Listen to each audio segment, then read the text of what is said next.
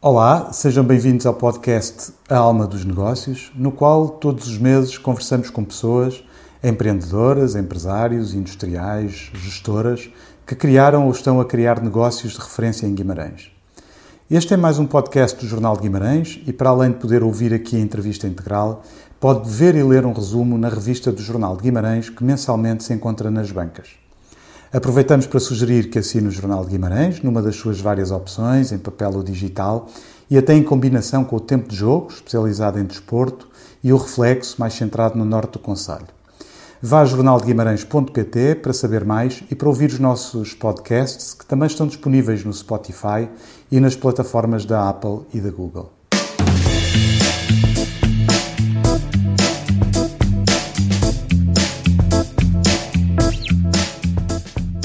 Convidada da terceira edição é Sónia Rocha, fundadora da marca de vestuário infantil Wolf Rita. Sónia tem um percurso muito singular. Licenciou-se em Psicologia, tirou um curso de Medicina Tradicional Chinesa, viveu cinco anos em Londres, estagiou num hospital na China, mas sentiu-se um peixinho dentro de água quando mergulhou nos tecidos. Com Cláudia Rocha, a irmã, está a dar um novo destino à Mefri, a fábrica fundada pelo pai e um tio em 1981. A alma deste negócio é global e viaja do país do sol nascente ao bairro de Brooklyn, em Nova York, mas sempre com o espírito de comunidade, aposta nas compras locais e na produção em Guimarães.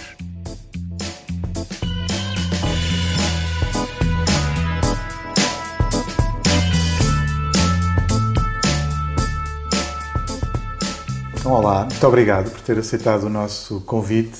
Eh, é um prazer tê-la connosco. Nós, nas duas últimas edições deste podcast, tivemos eh, duas, duas pessoas que estão em passagem de responsabilidade para uma nova geração dentro das empresas e hum, a Sónia representa essa nova geração.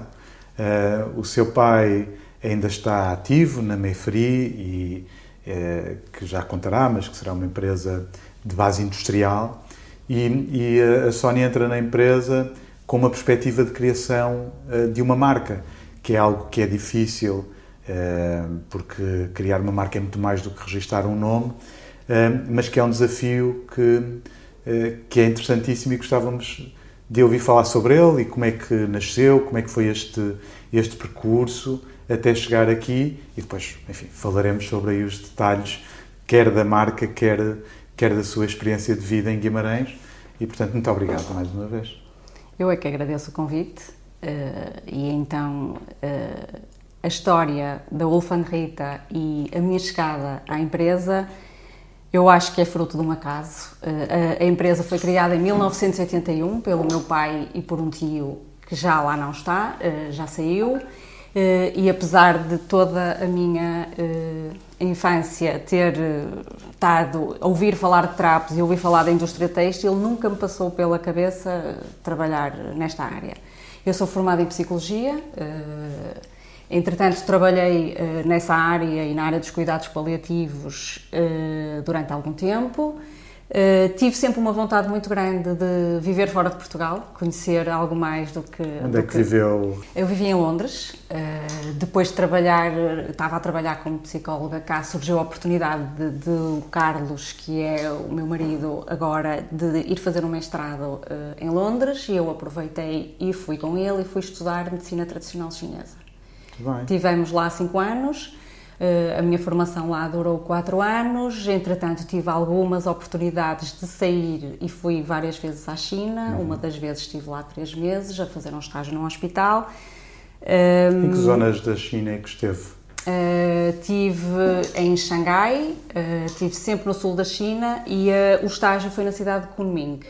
Uhum. portanto, não muito conhecidos. Tive também uma primeira vez em Changsha, numa experiência de dar aulas de inglês a miúdos chineses. Eh, e da segunda vez eh, o estágio foi em Kunming. Ok. Um, depois, eh, no final da, nossa, da minha formação, surgiu, lá está, as coisas, a vida vai, vai rolando e, e, o Carlos teve possibilidade de trabalhar em Portugal, decidimos voltar e eu estava a trabalhar na área da, da medicina chinesa em Guimarães. Eh, de certa forma, uh, sentia a necessidade de trabalho em comunidade, ou seja, aqui eu tinha que trabalhar em clínica privada porque a medicina chinesa ainda não é, não é reconhecida e não tinha oportunidade de trabalhar em contexto hospitalar. Uh, e isto coincidiu com, a, com aquela fase da crise de 2008-2010. Uh, a empresa trabalhava em private label Uh, essencialmente para o mercado português. Só para explicar um bocadinho a quem nos ouve, o trabalhar em private label é produzir para marcas internacionais. É? Exatamente, é? para produzir para marcas não necessariamente internacionais, Também mas para outras marcas. Para no outras nosso marcas. caso em particular, trabalhávamos com o mercado português, tínhamos um grande cliente português que, entretanto, uh, decidiu fazer a transição, como tantos, para a Ásia, okay. produção para a Ásia. Uh, as coisas começaram a complicar e eu, como tinha demasiado tempo livre para o meu gosto, comecei a, a ir à empresa, perceber o que lá se fazia, perceber o que é que, o que, é que, é que podia fazer para ajudar e, e, e, tentar dar algum contributo para a empresa começar a internacionalizar. Porque se percebeu claramente que nessa altura fazer um produto de preço baixo para o mercado nacional não, não tinha traria, futuro. não tinha futuro para qualquer empresa na área têxtil cá em Portugal. Uh, o engraçado é que ao entrar na empresa aquilo caiu-me como uma luva e eu senti-me peixinho dentro da água e parece que olhava para aquilo e que conseguia claramente perceber, ter ideias e perceber podíamos fazer isto, podíamos fazer aquilo. E comecei a fervilhar ali algumas ideias. Felizmente o meu pai, apesar de ser da velha guarda e de ter a forma de gerir aquilo da forma que, que sempre funcionou, porque senão a empresa não estava ainda em funcionamento, deu-me alguma liberdade e permitiu que eu arriscasse. Muito importante. Muito importante e eu acho que esse foi o fator-chave para, para, para isto funcionar. Tenho uma irmã uh, que estudou design de moda, que na altura estava a trabalhar em Espanha uhum. para uma grande marca. Uh, e o que é que eu pensei? Uh, temos que começar a internacionalizar, temos que trabalhar em private label para marcas fora de Portugal, mas para isso temos que mostrar um bom produto. For uma forma de mostrar um bom produto será criar uma marca, Uh, temos a nossa marca e vamos mostrar o que é que podemos cá fazer. Ou seja, se a empresa é capaz de fazer isto nesta marca que é a vossa, pode certamente pode aquilo fazer que vocês precisam. Isso. É. Uh, na altura pensámos em criar uma marca de criança por acharmos nós que era mais simples, ter menos concorrência, ser um produto mais imediato, mais mais uh, fun, mais engraçado, decidimos apostar na marca de, de criança. Eu tenho uma, pessoalmente, gosto pessoal, tenho uma adoração especial pelo Japão. Eu gosto de tudo que tem a ver com a cultura japonesa. É um país que me encanta profundamente. Então vou-lhe confessar aqui uma coisa. Eu vivi uns, uns tempos no Japão. Ah, é? é depois Bom. falamos sobre, sobre o Japão mais à frente, se calhar trocar aí umas experiências. Sim. Também tem esse fascínio. Sim, sim. Tem um que é muito fascínio... uma relação de amor-ódio. Ou se, ou, ou se detesta Compreendo. o Japão ou se, ou se adora o Japão, não é? Não, e que se percebe dois extremos muito grandes da sociedade japonesa que tem o melhor e o pior. Isso. Porque eles não deixam de ser machistas, misóginos, claro. excessivamente trabalhadores. A, a vida humana ali é um bocado só em função do trabalho, que é uma coisa que não deve ser tão valorizada. Claro. Mas tem o outro lado de ser um país lindíssimo. E, e na moda são trendsetters, não é? Eles Certo. definem Certo. tendências Certo. mais do que também as recebem, obviamente, mas, mas, mas definem tendências neste setor. Sim, mas estava a dizer, portanto, essa. E então, com essa esta adoração, eu consumo muita informação e muita coisa que tem a ver com o Japão, e então pensei, ao criar uma marca, eu quero que a marca agrade aos japoneses. Então, o que é que eu posso fazer, o que é que faz sentido fazer para uma marca eh, ter sucesso no Japão? Tradição, qualidade, valor, história, eh, juntar isto tudo num caldinho eh, e criar uma história associada à marca Sempre, que claro. faça sentido.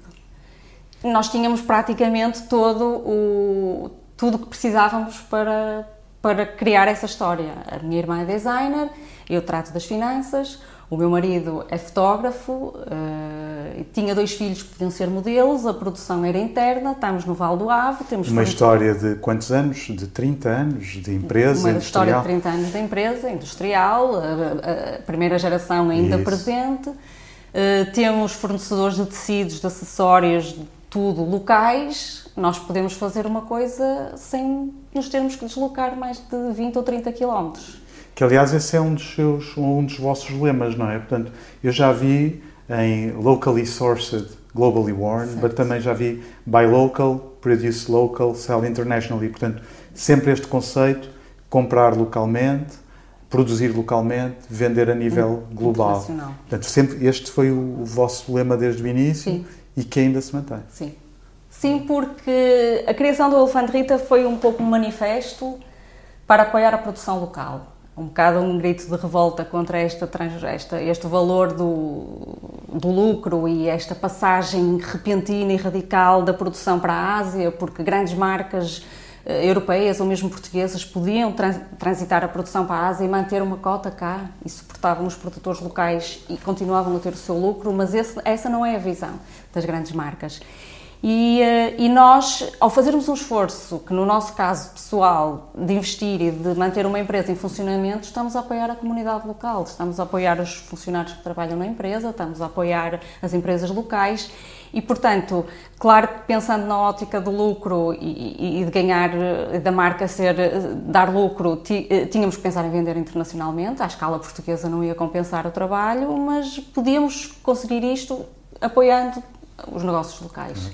Oh, Sónia, mas isso acabou por ser quase uma visão uh, daquilo, naquela altura, uma visão de futuro, não é? daquilo que está a acontecer hoje, certo. que é, é, a sustentabilidade, a pegada e, portanto, certo. comprar certo. perto, fabricar perto e tal. Uh, isso é muito interessante, além do contributo aqui para outras empresas no Conselho e, e, e, e emprego de pessoas eh, aqui também. E eu até vi no vosso site que vocês até referem, não é? Portanto, está praticamente toda a cadeia de fornecimento a cerca de 30, a menos de 30 km de distância, isso é, isso é muito, muito interessante. E também uh, uh, vi que vocês falam lá de uma, uh, algum material que vocês imprimem, imagino que sejam os catálogos, as etiquetas e outras coisas, certo. e que fazem também ligado a uma, a uma associação certo. de apoio, de certo. caridade. De, é, como é que agora conta um bocadinho sobre essa. Como é que isso surgiu? A forma de apoio local tem que chegar. A vertente social é muito importante e tentamos ter sempre esse lado uh, da sustentabilidade social. Uh, nós, os primeiros catálogos da marca foram impressos, se me permitem dizer, nas sim, oficinas sim. de São José. Não, muito bem. Uh, até chegarmos ao ponto em que a qualidade da impressão dos catálogos e das fotografias de impressão para posters e para mandar para revistas, eles infelizmente não têm a capacidade em termos de máquinas, mas têm a maior boa vontade e, portanto, as nossas etiquetas continuam, continuam a ser impressas a ser lá, postais, tudo que é autocolantes, tudo que nós podemos, imprimimos lá. Uh, e dessa forma sentimos que damos algum apoio e, e, não, estamos, não estamos só a pensar na parte ecológica e a pegada ecológica, mas também o claro. nosso contributo na parte o tal, social. O tal sentimento de comunidade que falava há pouco, certo, não é? Há pouco certo, atrás. Portanto, certo. ter à sua volta pessoas que são mais do que fornecedores e, e o sentimento também de contributo de alguma maneira para a comunidade. Tentamos que a cadeia seja toda valorizada e que na ótica da Wolf Rita, e quero que os clientes da Wolf Rita percebam isso, é tão importante, ele é tão importante como o fornecedor, porque a marca não vai existir se eu não tiver uma boa funcionária sentada numa máquina que esteja a trabalhar em boas condições, ou se não tivermos um fornecedor do que quer que seja, que, que seja devidamente valorizado e apreciado e, e, que seja pago o valor justo. Isto é quase o, o fair trade é isso. As pessoas misturam-se entre a parte, vou-lhe chamar de MEFRI, de produção industrial, e depois da Wolf and, Rita de, da marca de criança? Sim, sim, sim. Nós, temos, nós temos como é que nós funcionamos. Nos primeiros anos, a Wolf and Rita era só eu e a Cláudia, a minha irmã, e portanto tanto, trabalhávamos quer para a marca, quer para os clientes de private label. A produção de, de, tecidos, das peças de tecido, são feitas na nossa empresa e pelas nossas funcionárias, que fazem também para, para os nossos outros clientes. As partes das malhas, ou fatos de banho, tricotados, é que são subcontratadas também em fornecedores locais. Entretanto, felizmente as coisas foram correndo bem e a equipa foi crescendo e agora temos duas pessoas que são afetas exclusivamente à Wolfan Rita, na parte de vendas e na parte do marketing, Uh, e temos outras pessoas da parte financeira e comerciais que trabalham hum, para, ambas, para ambas as... E, portanto, uh, experiência de vida fora, em Londres, viagens pela Ásia, paixão pelo, pelo Japão, sentimento de comunidade, uh, prioridade à sustentabilidade e nasce a Wolfan Rita. Certo. Como é que, de onde vem o nome? Ora bem, como isto tinha que ser familiar e local, a marca começou por ser Milk and Rock. Uhum. Isto porquê? Porque eu sou Sónia Leite da Rocha, a minha mãe é Leite, o meu pai é Rocha. E, Então- portanto, era a Milk and Rock. Muito bem. Uh, para tornar a coisa ainda mais familiar. Uh, no entanto, uh, percebemos uh, um ou dois meses depois de fazer a primeira feira que existia uma marca Milk on the Rocks e eles não concordaram com, no- com o nosso nome. Apesar de ser diferente, acharam demasiado invasivo, Próximo, próximo e, portanto, de- de certa forma até faz sentido e então tivemos que fazer essa alteração. Na mesma ótica e na mesma lógica, o Carlos, o meu marido é Carlos Lobo, Wolf. A minha filha mais nova, a nossa filha mais nova é Rita. Uh, tentamos manter ali o lettering de duas palavras com quatro letras, uma sonoridade internacional, soou bem e ficou Wolf and Rita e não deixa de manter o nome de família, mas Muito de uma bem. forma mais até engraçada Sim, e sim. internacional. Mas neste caso, nesta história, o lobo não é o mal da, da fita. Não é o mal da fita, não. não, não. Muito O bem. lobo contribui para, Sim, para o bom funcionamento. Tá bom. Passando um pouquinho então para a parte pessoal, a Sónia nasceu em Guimarães. Nasci em Guimarães, sim. Estudou aqui, Estudei aqui primária e secundário, eh, entretanto fui estudar para o Porto, tirei lá a minha licenciatura em Psicologia eh, e estive depois em Londres e voltei para Guimarães. muito bem. Ahm, minha mãe ensinou-me que não se pergunta a idade a uma senhora, portanto, nasceu em que década? Nasci na década de 70, 70? final da também, década de 70. Também nasci em 70. Como diria um, um- um antigo primeiro-ministro, agora é fazer as contas. Exatamente. Ah, ah, o que é que gosta de fazer em Guimarães? Guimarães é uma cidade simpática para se viver pela escala. Uh, confesso que tenho também uma relação de amor-ódio, porque tenho imensas coisas que gosto e, no entanto, passei a minha adolescência toda a querer fugir de, de Guimarães por sentir que era demasiado pequeno e, e demasiado conhecido. Agora, o tempo passa, crescemos, temos filhos e percebemos. Valoriza outras uh, coisas, é? Valorizamos outras coisas e realmente Guimarães tem uma escala muito simpática e o que me agrada particularmente é todo o verde que existe na cidade, a facilidade que existe em, em, em praticar desporto e ter espaços para usufruir de- do, do exterior e a oferta cultural que a cidade tem, que penso que para a nossa escala é, eh, é muito simpática. Eu eu vi uma vez uma coisa escrita por um, por um prémio Nobel da, da literatura que dizia nós somos muito mais do sítio onde nascemos do que, do que temos consciência, não é? Certo. E eu acho que também o que contribuiu foi esse, essa sua, essa, esse seu desconforto com uma cidade tão pequena, mas depois ter ido para Londres. Certo. Ou seja, teve a possibilidade de ver a escala, não é? Londres é uma cidade do mundo, nem sequer é uma cidade do Reino Unido. E, e, portanto, terá visto aí coisas que valorizou, certamente, outras que desvalorizou. E, e esta comparação que eu lhe vou, que eu lhe vou pedir é, é assim, nem sei se faz sentido, não é? Mas quando olha para Guimarães, olha para Londres, o que é que diz assim? Sinto falta disto de Londres, mas valorizo muito isto em Guimarães. Nunca pensei nessa perspectiva, confesso. Mas o que eu valorizava em Londres, aprendi a valorizar em Guimarães. Porque em Londres eu podia tirar um fim de semana e todos os sábados à tarde ou ir à Tate Modern ou ir eh, à White Cube e as galerias que nós gostávamos e que tinham exposições. Muitas Eh, delas de acesso gratuito. não é? Sim, muitas Isso era uma coisa É, fantástica. é, é. E agora em Guimarães, se tiver uma boa exposição no Centro de Pós-Assuntos da Arte e Arquitetura, no CAA ou no CIAG, não perdemos a oportunidade de ir ver. São poucas, mas pelo menos usufruímos, ou tento usufruir das, que existem, assim como concertos e, e o Cineclube de Guimarães, que acho que é uma instituição que Sem existe há dúvida. imenso tempo e que faz um, um trabalho fabuloso e, e aproveitamos aquilo Isso. que há. Sabe uma coisa que já me disseram, pessoas que também viveram em cidades que tinham assim muitos espetáculos, muitas exposições, é que por saberem que elas estavam sempre lá, nunca iam. e, e quando estavam num sítio mais pequeno, onde haver Mais uma grande fácil. exposição Certo. é um, é um acontecimento, Certo. então não se perde. Tipo, temos um mês para ir ver, ou, temos- é? ou um dia para ver aquele concerto. E isso acontece. E acha que a oferta então cultural Guimarães, em Guimarães neste momento já satisfaz assim um, um público mais mais exigente e que quer ver coisas sim. mais internacionais. Sim, sim. sim. Pode para a escala da cidade, posso dizer que sim.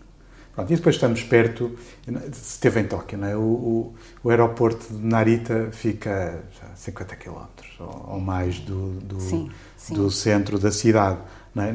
que é menos do que a distância ao aeroporto Francisco Sá Carneiro. Portanto, quase que o aeroporto Francisco Sá Carneiro é o aeroporto de Guimarães. Sim, também aprendemos, vivendo numa cidade grande, aprendemos a relativizar a distância, porque é viver em Guimarães, se quero, uma coisa que eu sinto falta em Guimarães é de restaurantes de tailandês, indiano, de mais oferta uhum. de, de, gastronomia que não a tradicional, mas é fácil me jantar ao Porto, Porto ou, jantar, ou, ou, a Braga. Claro. Onde tem um bom restaurante japonês já agora. Não vou fazer publicidade, mas tem. é vitoriana ou não liga nada ao futebol? Sou vitoriana. Ah, não, val não valorizo muito futebol. Eu acho que já há gente suficiente em Guimarães a pôr a Vitória lá em cima, mas sim, sou vitoriana. Teve algum tipo de, de atividade associativa na cidade ou algum envolvimento quando cá estudava?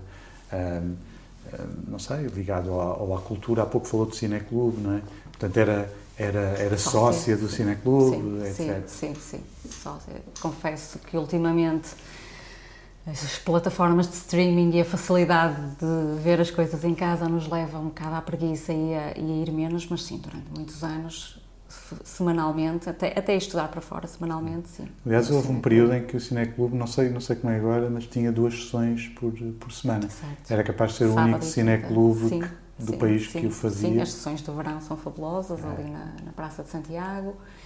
E, e, e pronto. E...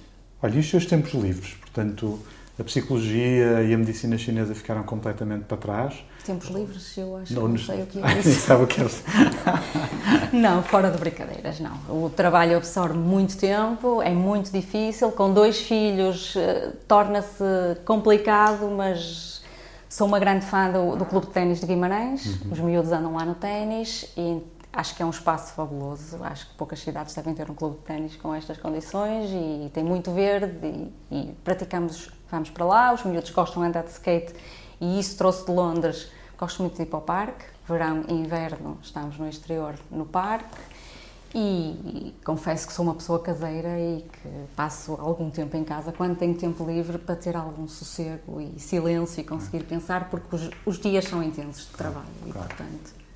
Se olhasse para este conselho, e já, já pegamos aqui em, em, várias, em várias vertentes, já a vertente industrial, a, a, a vertente cultural, a desportiva, agora com, com, com o clube de ténis eh, e o Vitória, que também falamos como é que olha para um conselho desta dimensão e vê o futuro dele?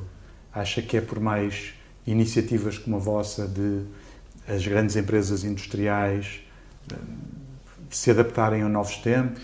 É o caminho das marcas? É vê, sei que não é uma pergunta fácil, ainda por cima assim, sem preparação, mas se as entidades maiores, e ao falar em entidades maiores, falo em governo, impostos e tudo que aí vem associado permitirem, acho que temos muito futuro. Porque eu acho que os portugueses são muito criativos. Acho que há pessoas na área, nas artes, arquitetura, design, gráficos, músicos. Acho que há pessoas com muita capacidade em fazer coisas muito giras e há revistas agora especializadas eh, em mostrar eh, o que é português. Pronto, não, não, não, não direi aqui nomes percebemos na área da cortiça, na área das madeiras, na área da, da tapeçaria, há coisas muito interessantes a serem feitas, mas para nós é muito difícil abrir e fechar um negócio. Eh, a história da, da, da, queda rápida americana e da ascensão rápida americana é facílimo abrir e fechar e lidar com falhanço e voltar a tentar outra coisa. Aqui é exatamente o oposto e tem que se pensar muito e decidir muito, e investir muito e ter tudo muito preparado para abrir um negócio e depois é muito difícil, difícil fechá-lo.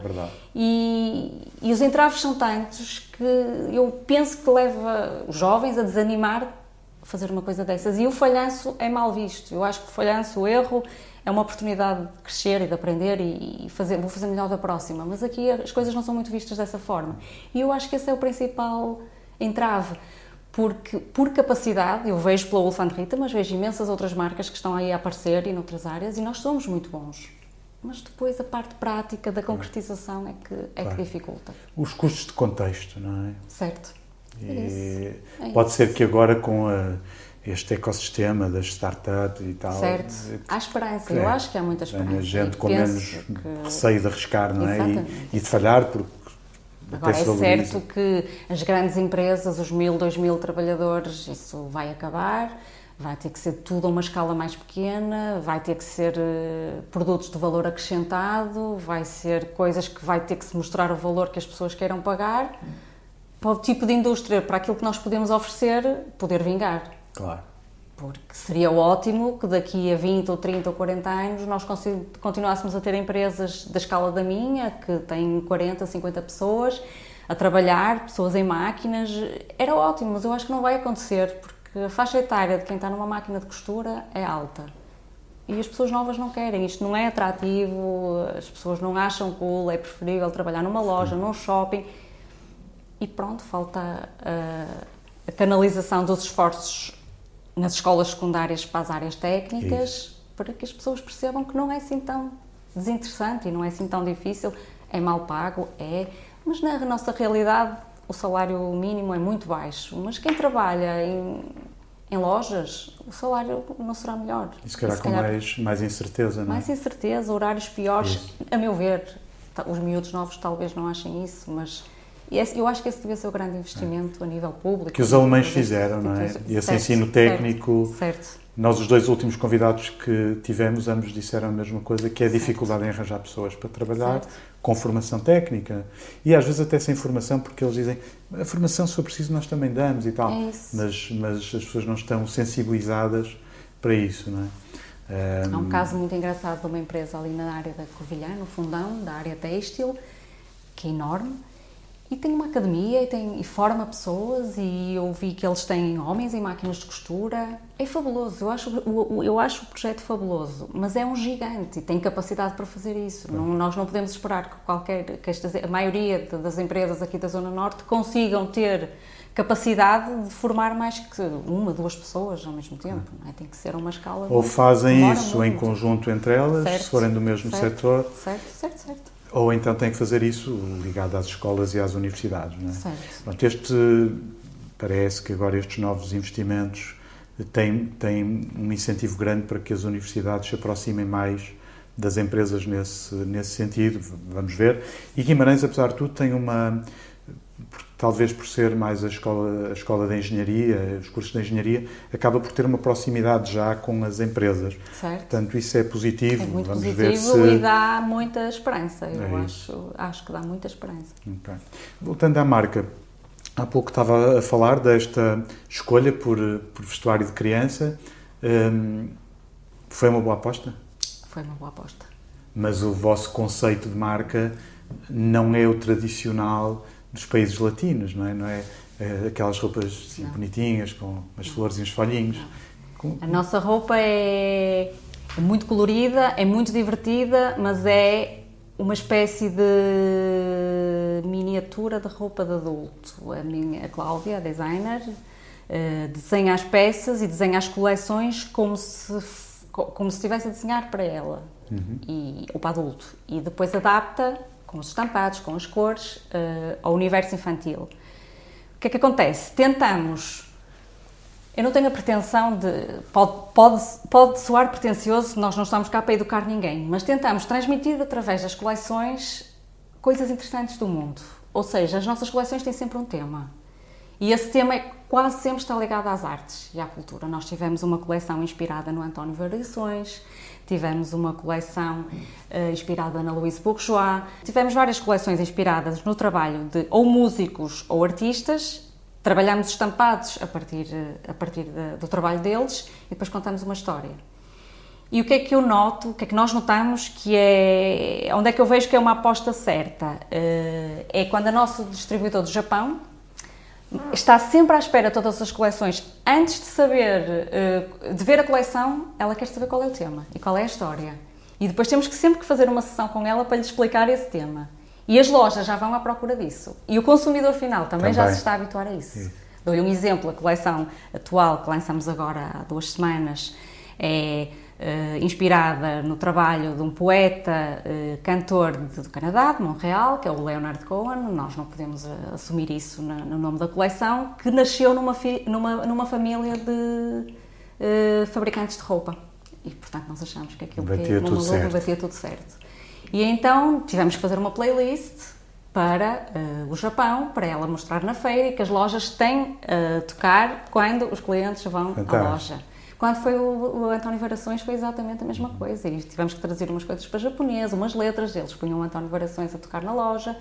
E a partir daí ou mostrando o trabalho de alguns artistas, ou uh, de músicos, ou de artistas visuais, nós tentamos que uma coleção de roupa não seja só roupa, não sejam só trapos, não seja só uma coisa, mas que esteja ali alguma coisa com sentido e, e mostrar que alguém fez alguma coisa com significado em determinada área e, claro. explorar isso ao máximo na, Hoje, hoje fala-se muito nas, nas, narrativas que as, que as marcas têm que contar, mas eu, eu quando vivi no, no Japão, já foi no século passado, aprendi que, e a China era igual, que sempre que, que uma empresa entra com, tem mais uma marca, não é? Entra num daqueles mercados tem que contar uma história. Isso na altura eu aprendi imediatamente, ou seja, tem que se contar uma história. Nós portugueses tínhamos uma história para contar no Japão, que é, fomos os primeiros europeus a chegar ao Japão em 1543. Introduzimos a arma de fogo, fomos decisivos até na unificação do país. Há ali depois eh, palavras eh, do léxico, enfim, trocamos palavras entre o português e o japonês, como o copo, o botão e coisas do género. E, e, e, e, o que eu vi naquela altura era uma coisa que eu nunca tinha visto em mais lado nenhum do mundo, que era, ao lado das etiquetas dos preços dos produtos, e, e, estamos a falar naquela altura, sobretudo, calçado, uhum. cerâmicas uh, e, e cutelarias para a mesa. Portanto, muito calçado, artigos para a mesa, textos lar também, um, alguns produtos de cortiça. Portanto, ao lado do preço tinha uma bandeira de Portugal. Ou seja, isto é caro, mas é bom. E, e era porquê? Porque havia uma história por trás. Certo. E também é verdade porque nem todas as empresas conseguiam chegar ao mercado como o japonês. E quem chegava realmente eram bons certo, e portanto certo, ficou certo, sempre uma imagem de um produto de um produto muito bom. Portanto essa essa enfim essa explicação que deu agora da criação de uma história até antes de verem os produtos quererem saber a história eu é encontrei muito, muito isso no Japão. encontrei isso também um bocado um bocado na China. Mas é. disse há pouco uma coisa que eu achei também muito engraçada e gostava de, de explorar porque disse que as roupas eram desenhadas e pensadas como se fossem para uma pessoa adulta não é e, entretanto, eu li alguns que o, o, a, a, idade dos 12 anos começou a ser muito procurada e que certo. tem a ver com isto. Ora, ora explique-nos. Certo. certo. A marca começou por ter eh, roupa do 2 ao 10, depois aumentamos para o 12 e, depois, e, e, entretanto, percebemos que o 12 tinha uma saída boa para as mães. As mães japonesas, magrinhas, uh, Estatura mais baixa. Certo. Entretanto, começamos a ter alguns pedidos, porque é que não tenho isto em adulto, porque é que eu não posso comprar isto, e decidimos fazer umas mini cápsulas durante duas ou três estações, fizemos umas cápsulas de adulto. Escolhíamos cinco ou seis modelos uh, e tínhamos em adulto, sucesso, o que produzíamos, vendíamos. Uh, claro que se tínhamos o rosa, alguém queria o azul, se tínhamos o amarelo, queriam o verde, então o que é que nós decidimos agora na última coleção?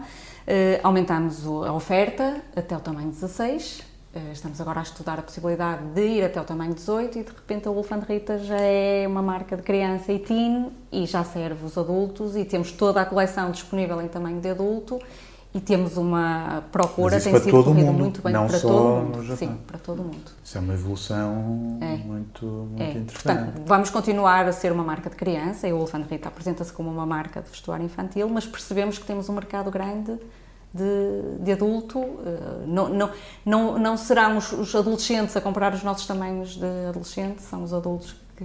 Pois, que lá está, porque os nossos estampados e aquilo que nós colocamos, a forma como fazemos as peças, em, quem, quem, quem, em mercados muito moda, funcionam muito bem. Muito bem. E que, quantos mercados é que já são a, a nível internacional? Tem ideia?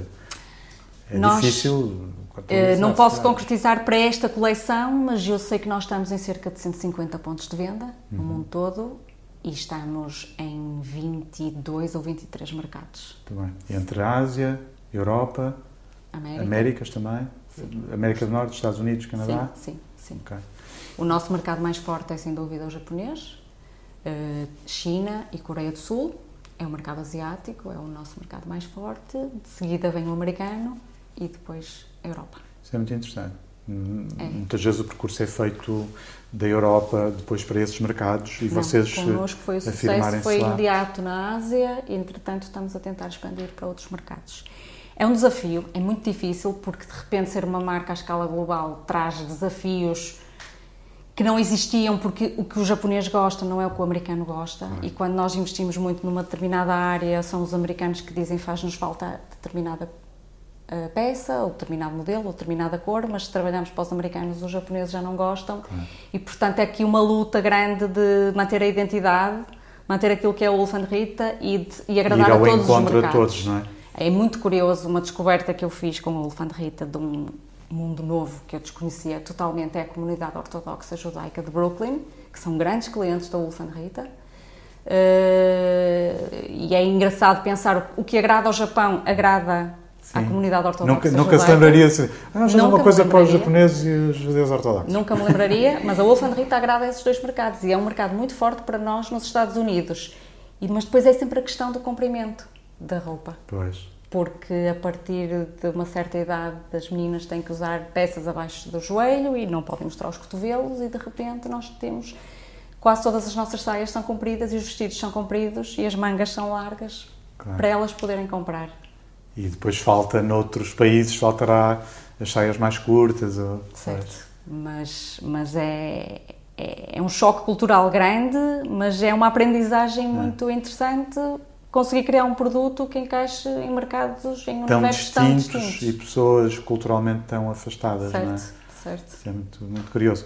E, a, e, as vendas online? Vocês têm venda online sim, sim, no vosso site, sim, não é? Mas, é, sobretudo para o mercado nacional ou a partir daqui? Não, sobretudo para o mercado internacional. O mercado nacional é uma fatia muito pequena das nossas vendas online.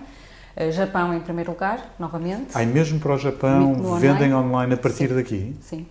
Sim. Ah, bom. Sim, Eu pensei que tipo, o vosso parceiro local não. fizesse ele as vendas o nosso online. Parceiro, o nosso parceiro faz as vendas para lojas, para retalhistas, uh, e entretanto, quando a coleção lança nas lojas, lança também no nosso site uhum. e, e expedimos para todo o mundo. Nós aqui é muito engraçado porque desde Roménia, Rússia, todos os países da Europa, até a África, Brasil, vendemos para todo lado e já vendemos para todos estes países. Ah, muito bem. É. Mas a logística é complexa. É. A partir daqui enviar para esses países todos. É um processo de aprendizagem. É, é desde as distâncias, certo. às taxas alfandegárias, certo. o tempo de entrega. Certo. Isso é um grande desafio. Eu é conheço empresas que fizeram o contrário, abriram para vários mercados e depois começaram a fechar para conseguir garantir uh, uns tempos de entrega e umas condições que eles conseguissem controlar. Portanto, esse é um Nós desafio temos, muito grande. temos vendas para todo o mundo, no online temos acordo fechado com transportadora, temos um acordo de um prazo de entrega e normalmente expedimos para todo o mundo em 48 horas, conseguimos a entrega e com as dificuldades que há nas alfândegas, mas já, já é um processo que já estamos habituados, já o, já o aprimoramos e funciona muito bem. Muito bem, parabéns, parabéns. E então, e aqui em Portugal, o que é que, o que, é que têm de vendas? Tem algum ponto de venda ou, ou, é só através do website? Neste momento estamos numa loja em Santa Maria da Feira, uhum. uh, e tem corrido muito bem, e uma loja no Funchal. São lojas multimarca? São lojas multimarca, sim, não é loja própria, são lojas multimarca. Já tivemos no Porto, já tivemos em Lisboa, mas os negócios não, ou não funcionaram, ou a marca não funcionou, e, eh, e, e estamos agora com estas duas lojas. E temos um, uma, uma percentagem de vendas de, eu diria, 2 a 3% no nosso site para clientes em Portugal. E que eu percebo perfeitamente que talvez seja o, o nível de preço, o, o que, afasta. o que é mais dissuasor para o cliente português, porque consigo entender o porquê, mas acho que já temos alguns clientes e alguns fãs da marca também cá em Portugal. Tem vindo a crescer todos os anos. Como é que a pandemia teve algum impacto no, no vosso negócio? Não. Não? Não. Tem vindo a crescer todos os anos. Tivemos uma quebra há duas ou três estações por uma decisão difícil de tomar, mas que espero que tenha sido a correta. Nós tínhamos uma, uma loja, uma, uma loja online muito grande na Suécia, que comprava imenso Wolfgang Rita, mas uh, fazia concorrência a todos os mercados. É mundial, é a nível mundial. Pois. E a concorrência que fazia era através do preço, do desconto de, e de, de pôr o produto mais barato em que, que, em todos os outros, e então nós decidimos deixar de trabalhar com eles, ao mesmo tempo em que começamos a, traba a trabalhar com um distribuidor na China, que também é um, um mercado completamente descontrolado é. e impossível controlar é. o preço, e as plataformas deles, Taobao, Weibo e tudo isso que nós não conseguimos controlar. Tmall, eles estão muito Tmall. à frente em termos de, de comércio eletrónico, não sei, Sim. nem toda a gente terá essa percepção, muita gente já o sabe Sim, mas eles sim, estão claramente na dianteira sim, neste momento. Sim, sim. É um mercado enorme, mas muito descontrolado. E a marca estava em crescimento exponencial, mas quem entende desta área na China dizia-nos o vosso crescimento exponencial vai ser uma queda a pique, se não controlarem a marca. Então, nós, no mesmo ano, na mesma estação em que deixamos este grande retalhista sueco, eh, começamos a trabalhar com um distribuidor que está a filtrar os pontos de venda e que está a construir a marca uh, na China e houve essa quebra, mas tirando essa estação tem sido um crescimento simpático. Então e agora o futuro da marca já teve aí algumas evoluções, não é? Sim. Desde, desde introduzir tamanhos maiores, desde, o que é que, que, é que prevê agora como próximos passos? Uh, neste momento nós estamos, uh, o nosso foco está a virar-se para o marketing, marketing digital, acho que é geral, apesar de, ter, de, termos sido sempre muito presentes e termos já, estarmos já em revistas e em, em imprensa internacional há bastante tempo, eh, achamos que agora temos que fazer um trabalho mais intensivo para levar a marca a mais clientes finais. Eh, precisamos de, de, de investir nesta área. Eh, em termos de desenvolvimento, eh, aumentar o leque de produtos, talvez eh, procurar eh, produtos de inverno mais, eh, mais eh, fortes para mercados em que realmente há muito claro. frio, é diversificar o leque de produtos, mas eu acho que estamos a, a solidificar uh, oito, oito coleções depois, acho que estamos a conseguir perceber qual é a identidade da marca, aquilo em que somos realmente bons, o que é que o cliente Alexandre Rita procura e, e estamos a, a, fortalecer, a trabalhar, uh, a tentar que a tentar que, que, que a Wolfand Rita seja conhecida pelo que é e, pelo, e pelos produtos que apresenta. Continuando a comprar localmente. Continuando a comprar localmente, a produzir, produzir localmente, localmente. E, a, e a, a tentar oferecer um bom produto e a tentar educar o nosso cliente que o preço que estão a pagar é o preço justo para que as coisas sejam feitas cá. Porque nós podemos oferecer um produto semelhante muito mais barato se formos uh, comprá-lo à Ásia, mas é uma opção não o fazer e o cliente tem que saber e, e valorizar isso. Agora, assim, o mundo é grande, nem todos os clientes Exatamente, vão comprar a vocês, como claro, nem todos os clientes claro, vão comprar o que vem claro, da China ou, ou do Vietnã. Claro. Um, isto passou rápido, esta nossa conversa. Estávamos aqui, ficaram imensas coisas que eu ainda gostava de ouvir um, e, de, e de ver dessa sua experiência, que é muito rica é? em termos de formação, em termos agora de experiência profissional. Um, foi mesmo um gosto, espero que tenham muito, muito sucesso. Muito obrigada. Um, e nós, no final do, deste, deste podcast, pedimos sempre aos nossos convidados para escolherem uma uma música e a, a Sónia, qual foi a música que escolheu? Uh, eu pensei no John Prine, que é uma pérola que eu descobri em 2020, que infelizmente morreu com Covid. Uh, é um cantor americano e trouxe surgir uma música chamada That's the Way the World Goes Around, porque é uns dias estamos em cima, uns dias estamos em baixo e é assim que a vida rola e temos é que seguir em frente. É isso mesmo. Muito obrigado. Vamos ouvir a música. Obrigada. E até breve. Até breve. Muito obrigada.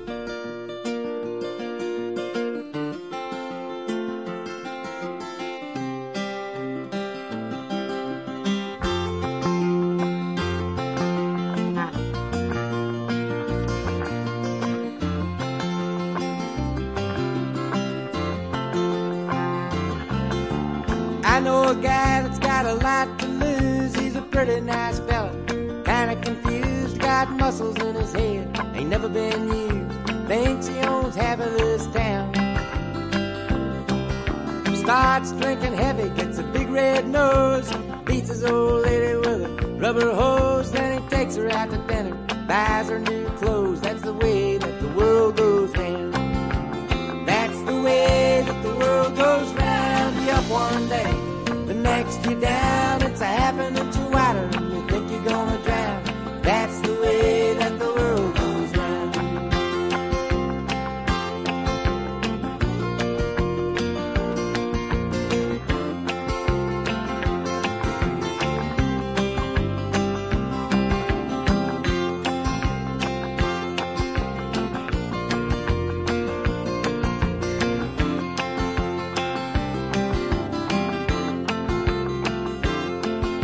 sitting in the bathtub, counting my toes when the radiator broke.